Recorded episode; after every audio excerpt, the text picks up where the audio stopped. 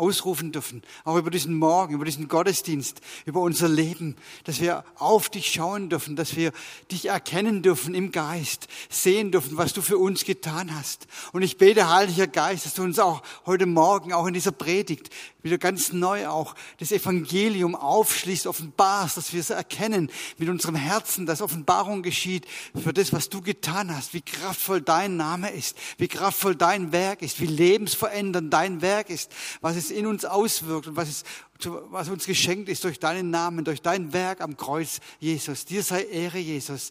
Deinen Namen beten wir an, Herr. Deinen Namen erheben wir über alles. Dir sei Ehre, Herr. Danke, dass du da bist durch deinen Heiligen Geist in unserer Mitte jetzt. Und danke, dass du zu uns sprichst und dass wir deine Stimme hören können. Und dass, ich bete, dass wir offene Herzen haben, zu hören und aufzunehmen, dass wir eine Sehnsucht haben, einen Hunger haben. Schenk du uns das Heilige Geist. Danke, dass du da bist, Herr. Amen. Amen. Ja, Christoph hat es ja schon angekündigt vorhin. Wir sind ja in dieser Predigtserie Ein Sommer in Rom und wir starten heute in den vierten Teil dieser Predigtserie. Und das Wetter passt ja auch zu dem Sommer in Rom. Ist ja wieder schön sommerlich warm heute und schönes Wetter. Und schön, dass ihr da seid, dass ihr mit auf diesem Weg seid. Und wer vielleicht die letzten Sonntage nicht da sein konnte, ihr könnt auch die anderen Teile im, auf der Webseite euch runterladen, anhören. Es liegen auch noch da vorne auf dem Tisch ein paar von den Fallblättern von den letzten Sonntagen, die könnt ihr euch dann auch noch holen und mitnehmen. Und wir sind ja mit dem Anliegen gestartet im Römerbrief, diesem theologischen Vermächtnis vom Apostel Paulus, ja, nochmal wieder ganz neu entdecken zu wollen, was es mit dem Evangelium wirklich auf sich hat.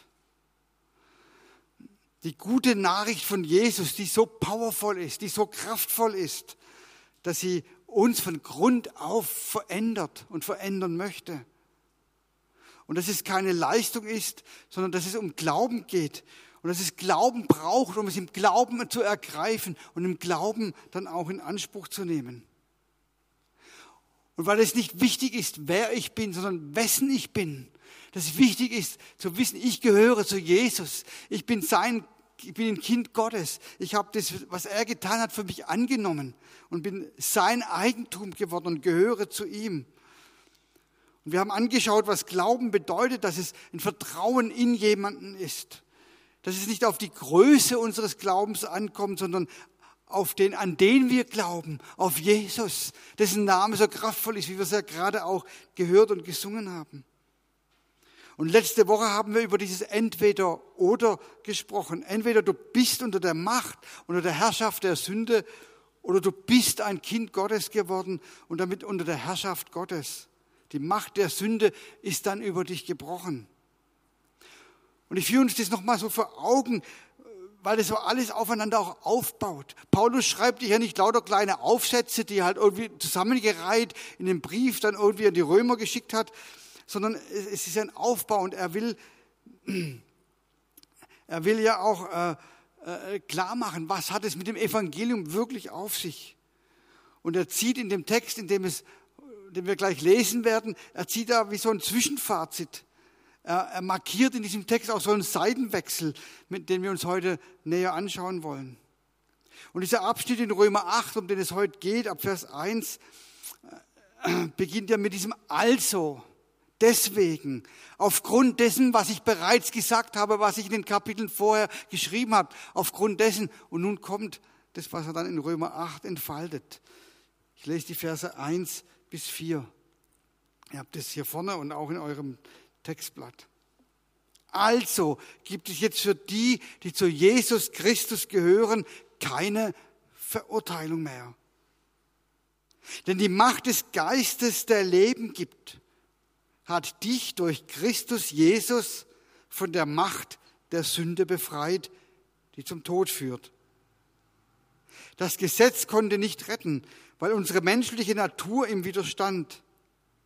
Deshalb sandte Gott seinen Sohn zu uns. Er kam in menschlicher Gestalt wie wir, aber ohne Sünde. Gott zerstörte die Herrschaft der Sünde über uns, indem er seinen Sohn stellvertretend für unsere Schuld verurteilte. Das tat er, damit die gerechten Forderungen des Gesetzes durch uns erfüllt würden und wir uns nicht länger von unserer menschlichen Natur, sondern vom Geist Gottes leiden lassen. Ich weiß nicht, wie es euch so geht, wenn ihr den Römerbrief lest. Sind manchmal sehr lange verschachtelte Sätze und manchmal auch gar nicht so einfach zu verstehen. Und mir geht es dann, dass ich dann äh, sage, ja, dann muss da unheimlich viel Inhalt drinstecken. Dann ist es was, was ganz besonders wichtig ist und wo es sich lohnt, wirklich auch tief zu graben und zu graben und zu hören, was, was will denn Paulus uns wirklich alles damit sagen und entfalten. Und von daher finde ich so wichtig, dass wir uns auch mit diesen Texten beschäftigen und diesen Texten stellen und fragen, Paulus, was willst du uns denn hier sagen?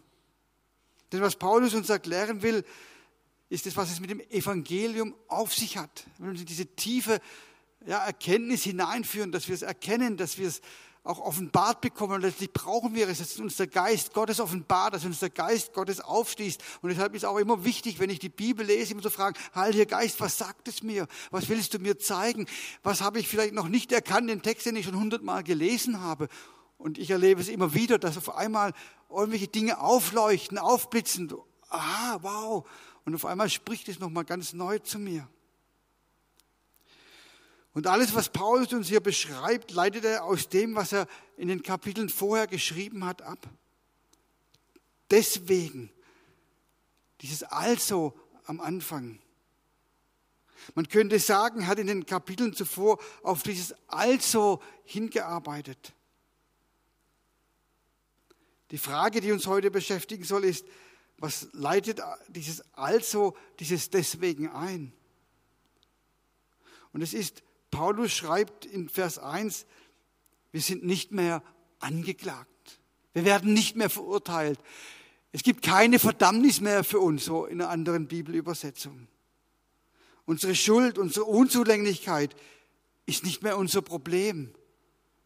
Warum? Weil die Macht des Geistes uns durch Jesus von der Macht der Sünde befreit hat, sagt Paulus. Und auf diesen Seitenwechsel führt der Text zu. Wir sind befreit. Amen. Wir sind befreit. Von was sind wir befreit? Vor zwei Wochen haben wir darüber gesprochen, dass Paulus in Bezug auf die Sünde von Sklaverei spricht, dass sich niemand der Sünde entziehen kann.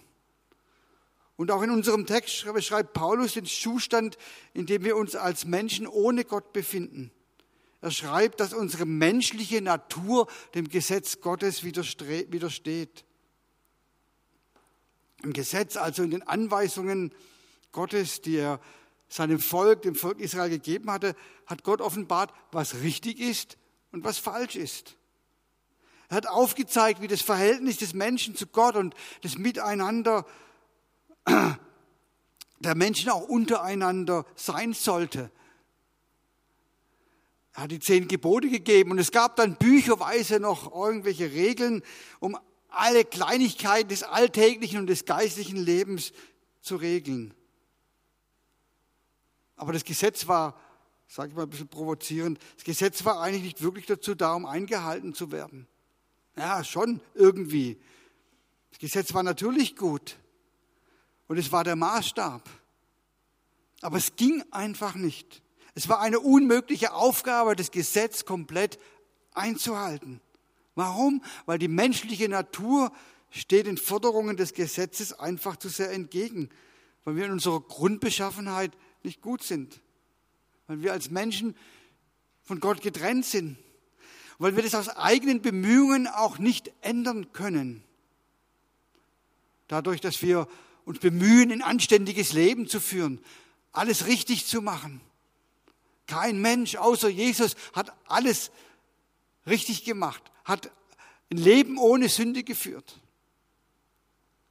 Und deswegen diente das Gesetz einem anderen Zweck. Das Gesetz war, war nie der Weg aus, dem, aus der Misere heraus, sondern es war der Wegweiser. Paulus schreibt im siebten Kapitel des Römerbriefs, durch das Gesetz, dass ich durch das Gesetz erst meine Sünde erkannte. Ich hätte nicht gewusst, dass es falsch ist zu begehren, wenn das Gesetz mir nicht gesagt hätte, du sollst nicht begehren. Also das Gesetz zeigt uns auf, dass wir Sünder sind. Wir erkennen es, oh Mann, da ist eine Regel, da ist eine Aussage, da ist eine Forderung. So sollte ich mich eigentlich verhalten, aber ich verhalte mich nicht so. Ja, so wie mir die Straßenverkehrsordnung aufzeigt, dass ich ein Verkehrssünder bin, wenn ich mit 100 Sachen durch Bietigheim rase, selbst wenn ich zum Gottesdienst fahre. Doch genauso wenig wie die Straßenverkehrsordnung in sich die Kraft hat, mich aus dieser Sünde rauszuholen, aus dieser Schuld, hat auch das Gesetz nicht die Kraft, mich oder dich zu retten. Und es war auch nie seine Funktion. Denn Rettung finden wir allein in Jesus. Ich zitiere nochmal unseren Text, Römer 8, Vers 3 und 4. Gott zerstörte die Herrschaft der Sünde über uns, indem er seinen Sohn stellvertretend für unsere Schuld verurteilte damit die gerechten Forderungen des Gesetzes durch uns erfüllt würden und wir uns nicht länger von unserer menschlichen Natur, sondern von Gottes Geist leiden lassen. Wenn Jesus Herr in deinem Leben ist, dann geht es nicht mehr um Schuld, dann geht es nicht mehr um Sünde, dann geht es nicht mehr um Rechtfertigung. Dir ist vergeben. Es ist passiert, dir ist vergeben. Du bist befreit. Du bist herausgerissen aus der Macht der Sünde. Und es beginnt jetzt, du zu Jesus gehörst, ein neues Kapitel. Das, was Jesus am Kreuz getan hat, hat dich aus der Macht der Sünde befreit. Es hat uns daraus befreit, dass wir uns selber vertrauen müssten, auf unsere eigene Kraft, auf unser eigenes Vermögen, auf unsere eigene Anstrengung schauen zu müssen. Es hat uns befreit, irgendetwas leisten zu müssen und durch unsere Leistung Gott gütig stimmen zu müssen. Es hat uns davon befreit, einem Maßstab, dem Gesetz nachzujagen, den das wir nie erfüllen können, weil wir immer wieder versagen oder immer wieder auch Fehler machen, weil wir das gar nicht alles einhalten können. Wir sind befreit. Das ist die große Botschaft des Evangeliums. Aber diese Freiheit, die im Evangelium steckt, und das ist ein ganz wichtiger Punkt, ist nicht nur eine Freiheit von etwas, sondern es ist jetzt auch eine Freiheit zu etwas. Es ist keine Freiheit, dass ich jetzt tun und lassen kann, was ich möchte. Oh ja, das ist mir ja vergeben, Schuld ist kein Thema mehr, kann ich ja machen, was ich will und munter drauf lossündigen und irgendwie halt so leben. Gott ist mir ja gnädig. Nein, diese Freiheit ist ein komplett neuer Weg nämlich ein Weg der persönlichen Beziehung zu Gott, ein Weg angetrieben von dieser Gnade Gottes und geleitet durch den Heiligen Geist, jetzt das Leben zu leben, zu dem Gott mich eigentlich geschaffen hat, das Leben zu leben, was Gott gedacht hat, dass ich leben soll. In das Leben hineinzutreten, zu dem Gott mich eigentlich berufen hat, das Leben zu leben, in seiner Fülle, was er mir verheißen hat. Und dafür brauchen wir die Führung des Heiligen Geistes. Aber wer ist dieser Heilige Geist, der uns in dieser neuen Art des Lebens führen möchte? Bevor Jesus nach seiner Auferstehung die Erde wieder verlassen hat, hat er gesagt, wenn er geht, wird er jemand anderes senden. Im Johannes 16, Vers 17 lesen wir das. Es ist besser für euch, wenn ich gehe. Also sagt Jesus zu seinen Jüngern, es ist besser, wenn ich gehe. Sonst käme der Helfer nicht, der an meiner Stelle für euch da sein wird. Wenn ich nicht mehr bei euch bin, werde ich ihn zu euch senden. Und genauso kommt es dann. An Pfingsten sendet er ja den Heiligen Geist. Und Gottes muss man sich mal vorstellen, Gott zieht durch seinen Geist in dir und in mir ein. Die Bibel sagt uns, durch seinen Geist wohnt er in uns. Während Paulus unseren Zustand als menschliche Natur bisher als hilflos, als schwach und getrennt von Gott beschrieben hat, ändert sich das hier. Der Geist Gottes, durch den Geist Gottes zieht Gott bei uns ein, dieses neue Leben, dieses Auferstehungsleben. Ruach ist dieses hebräische Wort für Geist, das Paulus aus seinem jüdischen Hintergrund kennt und das von ihm mit dem griechischen Pneuma dann wiedergegeben wird. Ruach, das bedeutet Wind, Sturm. Aber es ist ein Bild für was Gewaltiges. Etwas, was nicht kontrollierbar ist. Etwas, was viel mehr ist als irgendwas Menschliches. Und wir lesen schon ganz am Anfang der Bibel, im ersten Buch Mose, in Kapitel 2, dass dieser Ruach, dass dieser Geist bei der Schöpfung dabei war, wenn es heißt, dass dieser Geist Gottes auf den Wassern schwebte. Oder auch die Propheten des Alten Testamentes haben dadurch diesen Geist geweissagt. Jesaja, der sagt, der Geist des Herrn ist auf mir, weil der Herr mich gesalbt hat. Oder König David, der von dem beschrieben wird, dass auf ihn die Salbung dieses Heiligen Geistes war. Und bei Jesus setzt sich dann fort in seiner Taufe. Wir kennen, wir kennen ja wahrscheinlich die Geschichte, als Jesus getauft wird und dieser Geist Gottes in Form einer Taube vom Himmel herunterkommt, sich auf ihn setzt und diese Stimme aus dem Himmel, dies ist mein geliebter Sohn, an dem ich wohlgefallen habe. Und Paulus sagt hier, dass dieser Heilige Geist uns nun leiten soll, uns führen soll. Und das finde ich wichtig, dass wir das verstehen. Wir leben nicht mehr in unserer alten menschlichen Natur, die uns zur Sünde hingezogen hat. Wie das Gesetz der Schwerkraft gewirkt hat, ja. Das Gesetz der Schwerkraft. Wenn ich hier den Ball nehme, den werfe ich hoch, aber der fällt wieder runter. Das ist das Gesetz der Schwerkraft. Aber wenn, das hätte ich jetzt am liebsten, hätte ich jetzt noch aus der Tasche einen Vogel gezogen und ihn fliegen lassen. Äh, kann, konnte ich nicht, aber ich habe hier ein Bild. Wenn ich einen, Nomen, einen Vogel nehme und ihn in die Luft werfe, der fällt nicht herunter, der fliegt davon. Warum? Weil das Gesetz des Lebens in dem Vogel das Gesetz der Schwerkraft besiegt hat und stärker ist. Und genauso rüstet uns der Heilige Geist aus mit dem Auferstehungsleben Jesu und macht mich frei vom Gesetz der Sünde.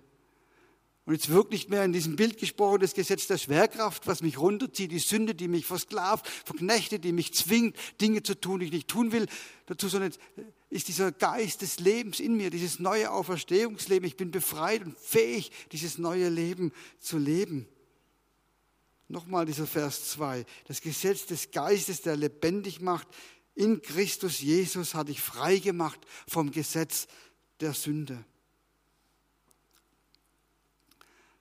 Bei der letzten Folge vor zwei Wochen habe ich schon von der Taufe gesprochen, in der wir symbolisch unser altes Leben, unsere alte menschliche Natur begraben. Und deswegen tauchen wir ja die Menschen, wenn wir sie taufen, ja auch unter. Und es ist ja eigentlich auch die richtige Taufe, nicht nur irgendwie so ein bisschen mit Wasser besprengen, sondern dieses Untertauchen als ein Symbol. Dein altes Leben ist begraben, du bist gestorben mit Jesus. Und dieses Auftauchen, du bist auferstanden zu dem neuen Auferstehungsleben, das du jetzt durch den Heiligen Geist und in der Kraft des Heiligen Geistes leben kannst. Und das ist das Evangelium. Und ihr Lieben, das nicht in Anspruch zu nehmen ist wie, Mitglied in einem, in einem äh, äh, Fitnessclub zu sein und niemals hinzugehen und es nicht in Anspruch zu nehmen oder eine Reise an, den, an das Traumziel deiner Träume geschenkt zu bekommen und dann daheim sitzen zu bleiben und es nicht einzulösen. Aber wie sieht es praktisch aus? Ein Leben geführt vom Heiligen Geist, dieser Kraftquelle, diesem Ruach. Im Grunde ganz einfach, ganz simpel. Wir fragen. Wie bei allem anderen auch, was wir haben wollen. Wir fragen, wir bitten um Führung. Wir, wir im Gebet kommen wir und, und sagen, Herr, Heiliger Geist, wie soll ich mich hier verhalten? Was ist hier richtig? Was denkst du da? Was ist deine Meinung zu dem? Wie denkst du über diese Situation? Und der Heilige Geist erlebt in dir. Aber der Heilige Geist ist ein Gentleman der wird dich nicht überrumpeln, der zwingt sich dir nicht auf. Aber er wartet darauf, dass du ihn ans Steuer lässt. Er wartet darauf, dass du mit diesen Fragen kommst, dass du, dass du ihn suchst, dass du ihn hören willst, dass du dich von ihm leiten lassen willst in all den alltäglichen Dingen, den kleinen wie den großen Fragen deines Lebens. Und wir sind darauf angewiesen, dass er uns zeigt, was richtig und was falsch ist. Denn nun überführt uns der Heilige Geist von Sünde. Er lässt uns erkennen, was ist Sünde, was ist falsch. Wenn ich das tue, oh nee, das wäre jetzt nicht richtig. Und er bewegt uns dazu, wenn wir dann irgendwo mal gefallen sind und was falsch gemacht haben, auch um Vergebung zu bitten und dessen Anspruch zu nehmen, was schon längst geschehen ist, denn uns ist ja vergeben. Wir brauchen den Heiligen Geist auch. Ich habe es vorhin schon erwähnt, dass er uns die Bibel aufschließt. Dass wir beim Lesen des Wortes Gottes immer wieder fragen, Heiliger Geist, was heißt es? Was willst du mir sagen? Ich habe das schon hundertmal gelesen, aber offenbar mir ganz neu. Ich will wirklich, dass, dass ich verstehe, was, was willst du mir jetzt für mein Leben, für heute sagen, durch dieses Bibelwort.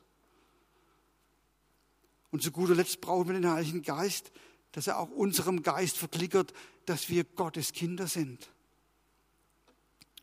Also nochmal in der Übersicht, was tut der Heilige Geist? Der überführt uns von, ups, da ist falsch. Oh, hatte ich irgendwie schon, habe mich irgendwie wieder vertan. Er überführt uns von Sünde. Er führt in alle Wahrheit. Er bezeugt, dass wir Kinder Gottes sind. Und darum dürfen wir ihn ansprechen, dürfen beten, dürfen sagen, Heiliger Geist, komm in mein Leben, sei da, danke, dass du da bist, führe du mich. Führe du mich durch diesen Tag. Führe du mich heute durch die Herausforderung in der Arbeit, die da auf mich wartet. Führe du mich durch diesen Konflikt, der da in meiner Familie ist, wo ich heute irgendwie mit in Berührung kommen werde und vielleicht gefordert bin, Stellung zu, zu ziehen. Führe mich durch dies, durch jenes. Sei du bei mir. Führe du mich. Ich möchte dir Raum in meinem Leben geben. Den Raum, der dir zusteht. Und ich brauche deine Kraft. Und im Übrigen ist das das einzige Leben eines Christen, das die Bibel kennt. Das ist kein extra Level, den wir irgendwie uns hinarbeiten oder erreichen müssten, irgendwann mal nach so und so vielen Jahren Christ sein, sondern das ist das normale Christenleben. Die Bibel sagt in Römer 8, Vers 14, dass alle, die sich von Gottes Geist lassen, leiden lassen, Gottes Kinder sind. Und genauso könnte ich diesen Vers umstellen und sagen, dass sich alle seine Kinder von Gottes Geist leiden lassen. Das ist das Normale, dass wir uns als Gottes Kinder von seinem Geist leiden lassen im täglichen Leben. Und wir werden feststellen, es ist immer wieder ein Abenteuer, in das wir auch hineintreten und das uns auch verändert, wo wir nicht die gleichen bleiben. Warum? Weil uns das Evangelium nicht bloß informieren will, uns eine Information geben will, sondern weil das Evangelium eine transformierende, eine verändernde Kraft hat, uns verändern will, transformieren will, in dieses neue Leben hinein, umgestalten will. Es geht nicht darum, es bloß in unserem Kopf hineinkommt, dass wir es irgendwie verstehen und annehmen und eine Kopfsache ist unser Glaube, sondern es wird in unser Herz hinein. Es wird uns ganz durchdringen. Es wird unser ganzes Handeln verändern. Und all das fußt in einer lebendigen, aktiven Beziehung zu Gott. Und es gibt so einen einfachen Kreislauf, den ich leicht zu merken finde und der uns da Orientierung geben kann nämlich dieses Hören, Glauben, Gehorchen. Ja, wir hören Gottes Reden. Wir hören Gottes Reden, wenn wir die Bibel lesen. Und Gott spricht zu uns durch sein Wort. Wir hören Gottes Reden, vielleicht auch durch ein prophetisches Wort, was irgendjemand hat im Gottesdienst oder auch uns ganz persönlich für uns hat und uns zuspricht. Und es in uns eine Bestätigung findet, dass wir spüren, ja, da spricht Gott zu mir. Da bin ich gemeint. Wir hören Gottes Reden oft auch durch Mitmenschen, die uns vielleicht einen Ratschlag geben, die uns was sagen. Und Gott gebraucht diese Menschen, um uns auf was hinzuweisen. Und wir hören dadurch Gottes Reden. Und Jesus sagt ja schon, meine Schafe, er vergleicht uns da mit Schafen, meine Schafe, also meine Kinder, sie werden, sie hören meine Stimme. Wir sind fähig, Gottes Stimme zu hören. Er sagt nicht, sie werden sie vielleicht mal hören, wenn, Nein, Jesus sagt, meine Schafe hören meine Stimme. Und nach dem Hören kommt das Zweite, wir glauben dem Gehörten. Wir nehmen es als Wahrheit, wir setzen es um in unserem Leben. Und dann kommt das Dritte, wir gehorchen. Wir handeln dementsprechend. Wir hören nicht nur irgendwas und, ja, war jetzt toll, Herr, das prophetische Wort, oh wow, ja, das hat mich berührt. Und dann gehen wir wieder nach Hause und leben genauso weiter. Nein, da geht es ja darum, dass wir das auch bewegen, dass wir, äh, was, dass wir es umsetzen, dass wir es leben, dass wir entsprechend handeln. Und das Ganze funktioniert so wie ein Motor, deswegen so diese Kreisbewegung auch in diesem Bild. Der läuft und läuft und läuft und dadurch uns immer mehr Gott ähnlicher werden lässt. Und da gibt es ein Zitat von Dietrich Bonhoeffer, was ich liebe. Aber wir müssen bereit werden, uns auch von Gott unterbrechen zu lassen. Wir sind oft so in unserem Lebensrad drin, in unserem Alltag, Hamsterrad des Alltags drin. Und es geht mir auch so, da bin ich ganz ehrlich. Das geht mir oft auch so, dass ich manchmal abends denke, oh Mann, boah, was hast du heute hier entschieden, da gemacht? Du hast gar nicht Gott gefragt, gar nicht den Heiligen Geist gefragt, du hast einfach gehandelt. Wir sind so oft in den Hamsterrad unseres Lebens drin, dass wir es oft gar nicht beachten. Wir müssen uns immer wieder auch von Gott unterbrechen lassen. Und ich merke immer wieder, wie sehr ich die Führung des Heiligen Geistes in meinem Leben brauche. Denn auch als, als Befreiter und als Kind Gottes, als dieser neue Mensch, der ich geworden bin, bin ich in meinem Leben noch genauso herausgefordert. Habe ich auch in meinem Leben immer noch Kämpfe und stehe immer mal wieder hier und da unter Druck. Wir leben ja noch in dieser gefallenen Welt, in dieser gefallenen Schöpfung, in dieser verkrüppelten Welt.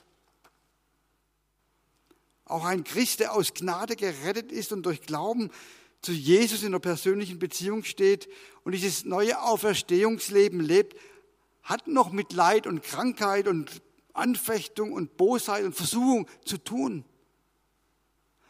Aber das Entscheidende ist, in dem sind wir nicht allein. Wir sind nicht auf uns allein gestellt, sondern wir tragen den Heiligen Geist und damit diese Überwinderkraft Gottes in uns dieselbe Kraft, so sagt es Paulus an anderer Stelle, die Jesus Christus von den Toten auferweckt hat. Wow, diese Kraft ist in uns und in dieser Kraft dürfen wir leben. In dieser Kraft dürfen wir leben in all diesen genannten Herausforderungen. Und das Evangelium sagt, dass wir zu diesem zu dem neuen Leben befreit sind und fähig gemacht worden sind. Wir leben nicht mehr unter der Knechtschaft des Gesetzes. Unser Leben wird nicht mehr durch, das darfst du nicht und das darfst du nicht und diese Regel und jene Regel musst du halten definiert, sondern wir sind in ein neues Leben hinein befreit. Aber das ist dann auch ein Leben mit einem Auftrag, ein Leben mit einer Botschaft. Und ganz ehrlich, dieses Leben ist ein viel radikaleres Leben als ein Leben unter dem Gesetz. Denn es ist doch verhältnismäßig ich sag mal, leicht, das Gesetz einzuhalten, nicht zu morden. Aber ich sage euch, es ist viel schwerer, in Liebe dem anderen die Hand zu reichen, der mich vielleicht durch ein böses Wort verletzt hat. Und das merken wir doch. Oder ihr seid vielleicht alle schon so weit, dass das alles für euch kein Problem ist. Aber wir merken doch, wie schwer das dann oft ist, unsere Feinde, Menschen, die es nicht gut mit uns meinen, Menschen, die uns verletzen, zu vergeben, ihnen in Liebe die Hand zu reichen und über ja, ihnen auch Vergebung zuzusprechen. Es ist doch viel leichter, sich vom Bett des Nächsten fernzuhalten, als eine, eine Ehe aufrecht zu erhalten, kraftvoll zu erhalten, wenn man mal 30, 40 Jahre verheiratet ist und vielleicht manche Konflikte da sind und man durch diese Konflikte auch durch muss. Es ist leicht, Steuern zu zahlen und dem Gesetz, ich soll meinen Steuern dem, dem zahlen und, das, und ehrlich sein zu befolgen. Aber es ist doch viel schwerer, für die Armen da zu sein und zu geben, großzügig zu sein, zu teilen, die Not anderer zu sehen und für sie zu sorgen. Wir sind hineinbefreit in ein Leben, das aus der Beziehung zu dem lebendigen Gott lebt und unter der Führung des Heiligen Geistes. Und ich wünsche mir, dass wir eine Sehnsucht haben danach, dass wir ein inneres Verlangen haben. Herr, da möchte ich tiefer hineinwachsen, da möchte ich tiefer hineinkommen. Und dass diese Sehnsucht gar nicht groß genug sein kann. Und zum Schluss der Predigt möchte ich mit euch dieses Gebet, was ich vorhin schon ein bisschen angerissen habe, nochmal beten. Gemeinsam. Und auch dazu einladen, aufzustehen. Ich habe das auch hier auf der Folie noch einmal. Und es laut, miteinander laut zu sprechen, laut zu beten. Und ihr habt es auch in den Faltblatt, ihr könnt es mit nach Hause nehmen und könnt es auch weiter meditieren, weiter beten, auch erweitern durch eure Gedanken, eure Formulierungen. Aber es zu beten. Heiliger Geist, ich bitte dich, dass du mich führst Ich möchte dir Raum in meinem Leben geben, der dir zusteht. Ich brauche deine Kraft. Und Jesus, ich danke dir, dass du uns zu diesem neuen Leben befreit hast. Dass du der bist, der dieses neue Leben für uns ermöglicht. Nicht mehr unter dem, der Kraft des Gesetzes zu leben, nicht mehr unter der Macht der Sünde zu stehen, nicht mehr von irgendwelchen Dingen gezwungen sein, Dinge zu tun, die wir gar nicht wollen, sondern befreit zu sein und unter der Kraft deines Geistes dieser Freiheit zu leben, dieses Auferstehungsleben zu leben, das du uns geschenkt hast, weil du in uns wohnst mit dem Auferstehungsleben, weil du in uns wohnst mit der Kraft deines Heiligen Geistes, weil du uns fähig machst zu vergeben, weil du uns fähig machst zu lieben, weil du uns fähig machst, mit anderen gnädig umzugehen, weil du uns fähig machst zu all diesen Dingen. Und weil es unsere Antwort ist, aus Liebe zu dir, dieses Verlangen, dann auch dieses Wollen, Herr, ich will dir ähnlicher werden. Ich will dieses Leben leben. Und du hilfst uns dabei, immer wieder aufs Neue dir ähnlicher zu werden. Und ich danke dir, dass deine Gnade gilt und dass die Sache mit der Sünde gelöst ist, dass wir auch da, wo wir doch immer mal wieder hinfallen und, und schuldig werden, dass, dass dein Wort uns sagt, dass wenn wir es bereuen und kommen und dich um Vergebung bitten, uns ist schon vergeben. Du hast vergeben. Du hast uns von der Schuld befreit. Es gibt keine Anklage mehr. Es gibt keine Verdammnis mehr. Das ist der Teufel, der uns das einreden möchte, der uns niederhalten möchte. Aber deine, die Wahrheit deines Wortes ist die Wahrheit. Es gibt keine Anklage und keine Verurteilung mehr. Wir sind befreit und dürfen dieses Leben leben. Und ich bete, Herr, dass dass dieses Auferstehungsleben, dieses neue Leben, diese Freiheit, die du uns schenkst, in unserem Leben sichtbar wird, auch für die Menschen um uns herum, in unserem Alltag, am Arbeitsplatz, in der Familie, unter Freunden, wo auch immer wir sind, Herr. Dass es sichtbar wird, dass du in uns lebst mit dieser Kraft und wir deswegen anders handeln können, uns anders verhalten können in brenzligen Situationen, wie wir es ohne dich tun könnten. Danke, Herr, dass du da bist. Und ich bete, Herr Heiliger Geist, dass du uns das weiter offenbarst, weiter aufschließt, dass da, wo wir auch den Römerbrief weiter lesen, dass du uns Offenbarung schenkst, dass wir diese, eine tiefe Erkenntnis bekommen, was es heißt, in diesem neuen Leben zu leben. Und ich danke dir, dass deine Kraft auch mit uns geht, mit uns ist in der kommenden Woche, Herr. Dir sei Ehre, Jesus. Amen.